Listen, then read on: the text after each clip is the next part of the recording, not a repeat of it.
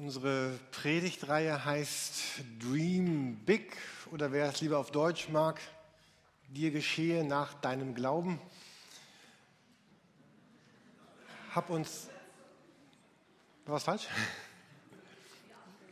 Das war eine freie Übersetzung. Ähm,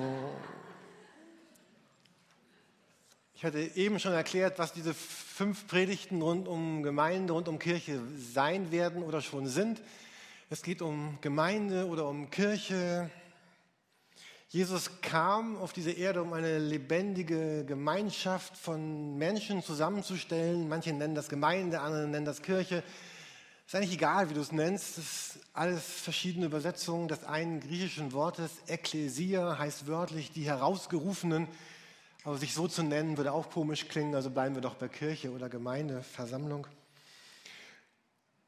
Und diese Kirche bildet sich ja nun aus lebendigen Menschen. Also es gibt ja nicht die Kirche oder es gibt nicht die Gemeinde. Ich muss schmunzeln, manchmal sagt jemand, ja, die Gemeinde sollte mal das und das tun, aber wer ist denn die Gemeinde? Die Gemeinde gibt es ja gar nicht, sondern die Gemeinde ist ja, ist ja die Summe von uns, ist dann die Gemeinde. Mathematiker könnten da bestimmt jetzt eine Formel ausbilden, integral von n über 0 bis unendlich, keine Ahnung. Jedenfalls, die Summe von all dem ist dann Gemeinde. Und das sind die Menschen, die die Kirche bilden. Und was sie tun, diese Menschen, das tut dann auch die Kirche. Und die Freundlichkeit dieser Menschen ist dann die Freundlichkeit der Kirche. Das Geld dieser Menschen ist das Geld der Kirche. Ihre Liebe ist die Liebe der Kirche. Und wenn diese Menschen losgehen und Kranke besuchen oder Bedürftigen helfen, dann besucht die Kirche Kranke, dann hilft die Kirche den Bedürftigen. Die Kirche ist eine Summe von Menschen, die das Leben, was Gott ihnen gegeben hat. Beim letzten Mal hatten wir dieses Thema, letzten Sonntag, diesen Gedanken, das sind die Menschen, die anders leben, weil sie eine Überzeugung haben. Ich möchte noch einmal diese fünf Punkte nennen. Vielleicht haben manche von euch letzte Woche Ja gesagt dazu, ja, das, das will ich leben. Vielleicht waren einige nicht da, vielleicht wünschen sich einige noch mal eine Erfrischung. Also Menschen, die sagen, ich bin überzeugt, dass das, was Gott mir gegeben hat, nicht vergeblich ist. Und die bereit sind zu sagen, das darf etwas kosten. Und Menschen, die tief berührt sind und sagen, ich bin tauglich. Und die größte Motivation, die in diesen ist, dass sich ihre Herzen nach Gottes Herzen ausstrecken, mit ihm verbunden sein wollen. Und diese innere Haltung einer echten Liebe zu Menschen, zu sich selbst und zu Gott haben. Und die einen Entschluss fassen, ja, ich will solch ein Mensch sein. Aber damit das Wirklichkeit werden kann, geht es um das Thema von heute auf der nächsten Folie. Damit das möglich ist, müssen diese Leute sagen, ich will, ich will mich entwickeln dadurch, dass ich, dass ich wachse, dass ich groß und stark werde, dass ich ein erwachsener, kräftiger, starker, lebendiger Christ werde. Fortschritt durchwachsen. Und ich muss ganz ehrlich sagen, ich hatte am Freitagmorgen eine kleine Krise, was diese Predigt angeht, weil ich dachte, Jürgen, und also ich dachte, hatte zu mir geredet, Jürgen, ich glaube, dass 70 Prozent all unserer Predigten, die wir hier halten, immer genau um dieses Thema geht. Vielleicht erinnert ihr euch, wenn ihr lange in dieser Gemeinde seid, wir hatten diese Reihe neun Wege, wie ich Gott lieben kann. Wir hatten Predigtreihen über geistliche Übungen. Wir haben diese Karte verteilt und immer wieder beworben. Unzählbare einzelne Predigten, auch diese letzte Predigtserie einfach. Ne, wie ich zu einem Leben, was Gott zentriert ist? Immer wieder geht es um dieses Thema und ich dachte, auch werde ich Sie langweilen, wenn ich heute Morgen jetzt schon wieder über dieses, dieses Thema spreche. Sollten wir das denn jetzt schon wieder tun? Es gibt aber mindestens zwei Gründe, warum das so wichtig ist, immer wieder über dieses Thema zu sprechen und uns daran auch zu erinnern. Und, und der erste Grund ist, ist ein Wort. Ähm, in der Bibel oder eine, taucht ganz oft eine, eine Begründung auf. In der Bibel steht ganz oft ein, ein damit oder ein, ein dazu. mal so einen typischen Vers dessen, was ich meine, auf der nächsten Folie. So ein typischer Vers ist Römer 8, Vers 29. Ich lese den mal vor. Denn Gott hat sie schon vor Beginn der Zeit auserwählt und hat sie vorbestimmt. Also wenn ihr das lesen würdet, dann in diesem ganzen Zusammenhang geht es um Menschen, die Christen werden, die jetzt glauben, die Gott Vater nennen, die diese Gnade erlebt haben. Und dann, dann sagt er hier, denn Gott hat sie schon vor Beginn der Zeit auserwählt und hat sie vorherbestimmt.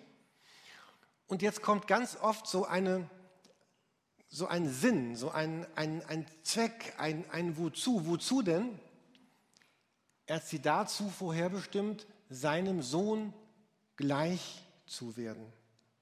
Das, wenn ihr selber Bibel lest, dann werdet ihr hunderte von solchen Stellen entdecken, wo steht, Gott hat Menschen gerettet, hat sie zu Christen gemacht, damit sie jetzt etwas anderes, etwas Neues sein können. Es ist immer ein, ein Tun Gottes verbunden mit einem, einem Ziel, mit einer, einer Bedeutung, einem, einem Wozu, einem Wohin. Also einer so, heißt das Final, so eine finale Bedeutung. Dahin geht es eigentlich. Also Gottes Ziel mit deinem Leben ist, ist nicht, dass du Christ wirst, dass du irgendwie gerettet bist, dass du zur Gemeinde kommst und irgendwann in den Himmel kommst. Das ist nicht Gottes Ziel mit meinem Leben. Sondern Gottes Ziel mit meinem Leben ist, dass ich Christ werde und mich dann von ihm verändern lasse. Dass ich immer mehr so werde, hier seinem Sohn gleich zu werden. Also hier geht es um Jesus Christus. Also Gottes Gedanke ist, ist ich, ich gebe dir etwas, also ich mache dich zum Christen, damit du jetzt etwas, etwas sein kannst. Damit dieses verlorene Leben, was wir verloren haben im Paradies, damit das wiedergefunden werden kann. Ich weiß nicht, wie es euch geht in den letzten Tagen. Ich, ich kann kaum Zeitschriften lesen oder ich, äh, mir kaum diese Internetzeitungen angucken. Da ist so viel Durcheinander. Äh, es, es ist die Rede von, von, von Kriegen, von, von Versklavungen, von, von Menschenhandel, davon, dass selbst Europäische Unionen nicht zusammenleben wollen und können. Und dann sind die einen gegen die anderen. Und nicht mal eine Fußball-EM kann man in Marseille erleben, ohne dass man verprügelt wird. Was ist los mit dieser Welt? Und jetzt kann man da sitzen und sagen, ja, es ist alles doof, es ist alles schlimm oder das andere Wort mit SCH. Oder man kann auch neu verstehen, aber genau deswegen hat Gott ja gesagt, es gibt eine Gemeinde von Millionen Menschen über die ganze Welt verteilt. Und selbst die sind, sind sich manchmal nicht grün. Das ist noch ein anderes Thema, genauso schlimm. Ähm, aber die jetzt sagen, wir wollen Jesus ähnlich werden und so ähnlich leben wie er. Wenn ihr im Neuen Testament lest, diese ganzen Reden von Jesus, das sind ganz viele Gespräche von Jesus in diesen Evangelien, erster Teil Neues Testament. Das sind ganz viele Begebenheiten, wo Jesus entweder Predigten hält oder wo er mit Menschen redet. Und immer geht es darum, dass er sagt, ich, ich will, dass etwas anders wird. Es will, dass sich Leben verändert. Zurück zu dem, wie es ursprünglich gedacht war. Wir haben eine Truppe von Leuten von uns, die beschlossen haben, nächsten Dienstag nach Israel zu fliegen, unter Leitung von Ralf Klinner, unserem Bundesdirektor. Noch sitzt du hier, Ralf. Äh, Mittwoch, Dienstag seid ihr schon in Israel und ihr werdet ja diese ganzen Orte sehen, auch die ganzen von euch, die mitfahren, fliegen, wo Jesus war und vielleicht kommen euch da diese Reden in den Sinn. Und Jesus hat immer gesagt, jetzt Leute, hier, heute geht es los. Und am Ende unseres Lebens wird Jesus uns nicht fragen, ob wir das Richtige geglaubt haben er wird dich nicht fragen, konntest du die Trinität erklären und die Erwählung Gottes und, und konntest du den Heiligen Geist erklären. Und er wird dich auch nicht fragen, hast du genug gewusst und hast du genug Überzeugungen, sondern was für Jesus wichtig sein wird, ist einfach diese schlichte Frage, hat sich dein Leben verändert? Bist du anders geworden? Ist da etwas greifbar neu geworden? Und dass Jesus sagt, hör mal, ich, ich gebe dir die Hand und ich möchte mit dir jetzt durch dein Leben gehen und es dadurch anders machen. Und das Einzige, was er will, ist, dass du diese Hand nimmst und auch wirklich mitgehst, mit unterwegs bist. Ich habe nach Beispielen gesucht dafür. Also ich, mir fielen so zwei ein, ich, vielleicht könnt ihr was damit anfangen. Also wenn jemand sagt, also Jesus sagt ja, ich mache dich zum Christen, damit du jetzt mit mir unterwegs bist. Wenn jemand sagt, ich mache dich zum Arzt, so, jetzt bist du Arzt, ich setze dich in ein Krankenhaus und dann gehst du durch die Gänge, hast einen weißen Kittel an und sagst, ich bin der Arzt. Und dann gibst du ein paar äh, Kommandos an irgendwelche Reinigungskräfte oder an irgendwelche Schwestern und du sagst, ich bin der Arzt, ich bin, habe Autorität, ich bin wichtig. Aber was der sagt ist, hör mal, du, du bist Arzt geworden, damit du jetzt zu diesen Kranken gehst, damit du sie heilst, damit du sie gesund machst, damit du sie operierst, damit du sie aufschneidest. Du wirst dabei vielleicht schmutzig werden und du wirst dich vielleicht selber anstecken, aber du bist der Arzt, damit du jetzt mit diesem Kranken in Verbindung bist. Oder für die Technischeren unter uns, Jesus macht, jemand macht dich zu einem Akkuschrauber. Dann kannst du sagen, ich bin ein Akkuschrauber und ich bin nicht ein No-Name-Akkuschrauber, ich bin so richtig so eine Edelmarke, also dagegen ist Makita gar nichts. Und ich koste keine 45 Euro, sondern 395 Euro. Und ich habe Kraft, ich habe eine tolle Farbe, ich habe ein starkes Drehmoment. Mein Akku hält drei Tage und ich wurde geliefert in einer ganz edlen Werkzeugkiste. Ein Akkuschrauber ist dafür da, um Löcher in die Wand zu bohren oder mindestens Schrauben in die Wand zu drehen und dabei schmutzig zu werden und verkratzt zu werden und irgendwann ausgetauscht zu werden. Also ein Arzt, der nicht heilt, das ist lächerlich. Ein Akkuschrauber, der nicht schraubt, das ist sinnlos. Und jetzt sagt Jesus, ich mache dich zum Christen. Und wenn du sagst, ja, ich bin Christ, aber ist, ich habe eigentlich gar nicht vor, mich, mich irgendwie dahin so verändern zu lassen, wie Jesus mich eigentlich haben möchte. Das ist mir gar nicht so wichtig, so zu denken, wie Jesus denkt. Es ist mir gar nicht so wichtig, so mein, mein Leben so zu gewichten, wie Jesus das denkt, dann, dann bist du dieser Arzt, der nicht heilt und dieser Akkuschrauber, der nicht schrauben will. Dann ist das einfach lächerlich. Das wollte ich gar nicht so hart sagen. Also, äh, es ist nicht, es hat nicht, nicht das, es ist passiert nicht das, was Jesus sich eigentlich gedacht hätte. Ich habe ja seit Jahren vor, mehr Sport zu machen. Und so habe ich mir vor zwei oder drei Jahren von einem Nachbarn hier in der Torstraße der hat seine ganze Surfausrüstung verkauft. Also sein Surfbrett, Surfsegel, Surfzubehör, also Windsurfing, ne? also ein, ein, Trapez und all ganz viele tolle Sachen. Und in den letzten Jahr, drei Jahren war ich genau wie oft surfen damit? Einmal. Und die meiste Zeit war ich nicht auf dem Brett, sondern im Wasser, weil es zu windig war. Habe ich schon mal erzählt hier. Aber dieses Surfbrett fragt sich, so ein Quatsch. Warum hat Oppenheim dieses Surfbrett? Also jetzt Angebot wenn ihr dieses alles kaufen wollt, äh, halber Preis, ich verkaufe es, meine ich ernst. Ich will mir jetzt ein Fahrrad kaufen, weil ich denke, hey, ich habe gestern den Helm bestellt, weil ich denke, habe ich wirklich. Ähm, und ich habe schon eine Fahrradfahr-App und ich habe schon, habe ich alles wirklich. Äh, aber das mit dem Surfbrett meine ich ernst. Äh, also wenn ihr es kaufen wollt. Gott hat einen Plan mit meinem Leben.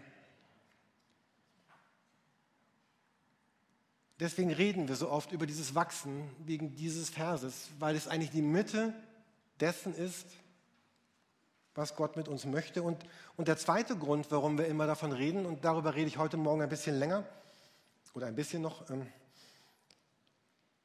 weil dieses Wachsen, weil das immer wieder sehr, sehr ganz stark umkämpft ist. Ihr wisst das ja von euch selber. Dieses Wachsen, das müssen wir lernen. Das ist meine Verantwortung. Das muss ich entwickeln. Da ist meine Kooperation gefragt, mein Ich will.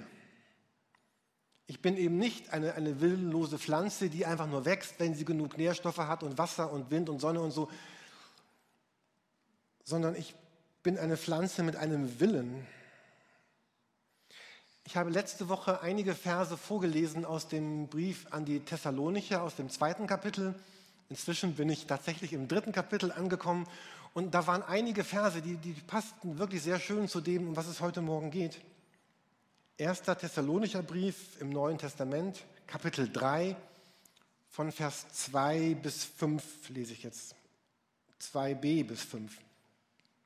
Da schreibt Paulus an diese Gemeinde der Thessalonicher, wir schickten ihn, Timotheus, zu euch, um euch zu stärken und im Glauben zu ermutigen und euch davor zu bewahren, durch die Schwierigkeiten, die ihr durchmachen musstet, verunsichert zu werden. Aber ihr wusstet natürlich, dass wir vor solche Herausforderungen gestellt werden. Schon als wir noch bei euch waren, haben wir euch gewarnt, dass bald Schwierigkeiten kommen würden. Und so geschah es dann ja auch, wie ihr wisst. Deshalb habe ich, als ich es nicht mehr aushielt, Timotheus zu euch geschickt, um herauszufinden, ob euer Glaube stark geblieben war oder ob der Versucher euch bezwungen hatte und unsere Mühe vielleicht vergeblich gewesen war. Dieser Text, der malt so ein ganz realistisches Bild in der Bibel vom Christsein. Glaube ist nicht etwas, was einfach so, so glatt vor sich hingeht. Es ist nicht so easy peasy, es ist kein, kein Strandtag, sondern hier ist die Rede von, von, von Schwierigkeiten, von Hindernissen. Andere Bibelübersetzungen reden von Bedrängnissen, von Nöten, Schwierigkeiten. Ist der Glaube stark geblieben? Da ist ein Versucher, der euch abbringen will. Es gibt ganz viele von diesen Kämpfen in unserem Leben, Schwierigkeiten, die uns abbringen wollen, das zu leben, wozu Gott uns berufen hat. Ich habe letzte Woche in der Zeitschrift Aufatmen einen Artikel gelesen, falls ihr diese Zeitung nicht kennt, ist eine sehr, finde ich, tiefgründige Zeitung, die Artikel über das Christsein hat, die man auch mal in einer halben Stunde lesen kann. Man muss also kein ganzes Buch lesen. Ähm, und da war ein Artikel über den Himmel und ich möchte uns zwei Abschnitte daraus vorlesen. Der, der Pastor dort schreibt, jetzt zum Thema Alltag, wir wissen um diese so wichtigen Fragen, also Himmel, Ewigkeit, Glaube, Liebe, doch zugleich beschäftigt uns im Alltag, beschäftigen uns viel profanere Dinge. Vielleicht ist es bei Ihnen die Sorge um den Arbeitsplatz, und die unendlich vielen Bewerbungsschreiben. Oder sie denken die ganze Zeit an die Beule in ihrem neuen Auto. Vielleicht ist es auch das große Minus auf dem Konto. Das alles ist viel sichtbarer und dringender als die Ewigkeit. Wer beschäftigt sich schon mit ewigen Zielen, wenn wir mit den Dingen unseres Lebens klarkommen müssen? Das passt zu dem, was Paulus an diese Thessalonicher schreibt. Da kommen ganz viele Hindernisse und Schwierigkeiten und die wollen uns so gefangen nehmen, dass unsere ganze Aufmerksamkeit darauf gebunden ist. Ich weiß nicht, was diese Schwierigkeiten in deinem Leben sind. Ich möchte einfach mal ein paar nennen, die ich mir vorstellen könnte, die es gibt im Christsein. Vielleicht bist du erste Schritte im Glauben gegangen und irgendwann stockte irgendwas und du bist irgendwie stehen geblieben. Oder du hast begonnen, ganz viel zu beten und die Bibel zu lesen und das für wahr zu halten, was da steht. Und irgendwie kamen dann Fragen und du sagst, ach, kann ich das alles so für wahrnehmen? Oder du bist sehr stark beschäftigt mit Schule, mit Ausbildung, mit Beruf, mit finanzieller Versorgung. Wie werde ich wohnen? Welchen Erfolg werde ich haben im, in der Arbeit? Werde ich es schaffen, die nächsten Karriereschritte zu gehen? Wird es reichen fürs Alter? Was ist, wenn ich arbeitslos werde? Mein Chef, meine Firma will immer mehr von mir. Oder da sind die tausend Fragen des alltäglichen Lebens. Oder du bist stark beschäftigt mit Gesundheit, mit Leiden, mit, mit körperlichen Krankheiten oder dass die innere Kraft fehlt für so viele Dinge, die du eigentlich tun willst. Oder da ist ganz stark dieser Wunsch nach Gemeinschaft, nach Beziehung, nach, nach Partnerschaft, nach Ehe, nach Sexualität oder nach Freundschaft. Oder du hast starke Sorge um Einsamkeit und all dein Denken ist, ist davon in Beschlag genommen. Oder du bist in Beschlag genommen von Freizeit, Ausgleich, Spaß, Hobby, Genießen, deinem Haus, deinem Urlaub, dem Auto und all den Dingen. Und dann geht dieser Artikel weiter und er hat dann gesagt, wo auch immer Sie stehen, ich möchte versuchen, Sie auf ein Ziel einzustimmen, das all diese täglichen Fragen und Dinge würdigt aber uns zugleich den Blick weitet für eine Geschichte, die viel größer ist, als wir uns vorstellen können. Viel größer als ihre kleine Geschichte zur Zeit, egal wie schön oder wie kompliziert sie gerade ist. Es gibt zwei Pole, die, die, die beide nicht gut sind. Ich könnte zum einen sagen, all diese, diese Dinge des Lebens, des Alltags, ich kann sagen, das sind alles profane, belanglose, unwichtige Dinge. Aber das passt überhaupt nicht zu dem, was Jesus sagt, weil er hat gesagt, ich bin gerade dafür gekommen, um in diesen alltäglichen Dingen dich zu unterstützen, dir zu helfen. Du sollst versorgt sein, du sollst Gesundheit finden, du sollst Beziehung finden. Aber genauso, genauso ist, diese andere Seite aber auch sehr schwierig. Wenn, wenn diese ganzen Dinge des Lebens so stark in die, in die Mitte unseres Denkens, unserer Zeit und unseres Lebens rücken, dass sie unsere ganze Kraft und unsere, unsere Zeit in Beschlag nehmen, dann sind sie das aber auch nicht wert. Dann will Jesus sagen, aber ich habe dich doch nicht dafür gerettet, damit dein ganzes Leben sich dreht um, um die Sorgen und die Fragen des Alltags, wie wichtig sie auch sind.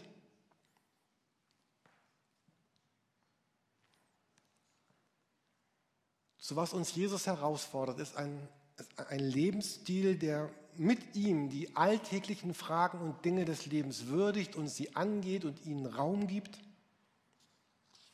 Aber ein Lebensstil, wo ich zugleich auch sehe, ich bin Teil einer viel größeren Geschichte, eines viel größeren Geschehens, als ich mir vorstellen kann.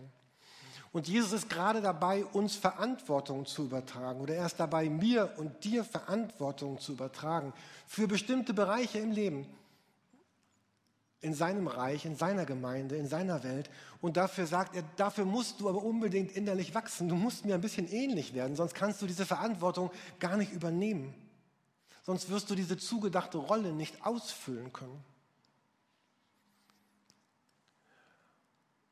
Und manchmal tut mir das weh, wenn ich, wenn ich tolle und begabte Menschen sehe und ich mich frage, ich stelle die Frage mal ein bisschen simpel, man kann sie auch etwas wertiger stellen, verlieren sich diese begabten, tollen Menschen, verlieren sie sich in Essen, Arbeiten, Schlafen, Genießen, Wohnen und Urlaub? Werden sie absorbiert, aufgefressen vom Diesseits?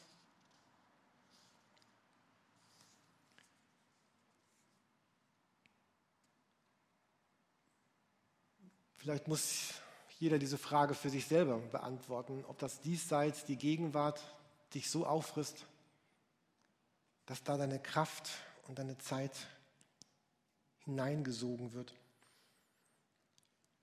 Und falls ihr Zeit habt und dieses dritte Kapitel weiterlest aus dem Thessalonicher Brief, dann beschreibt Paulus, dass doch alles irgendwie bei denen gut ausgeht, dass Timotheus zurückkommt und berichtet, ja, das, das geht alles weiter.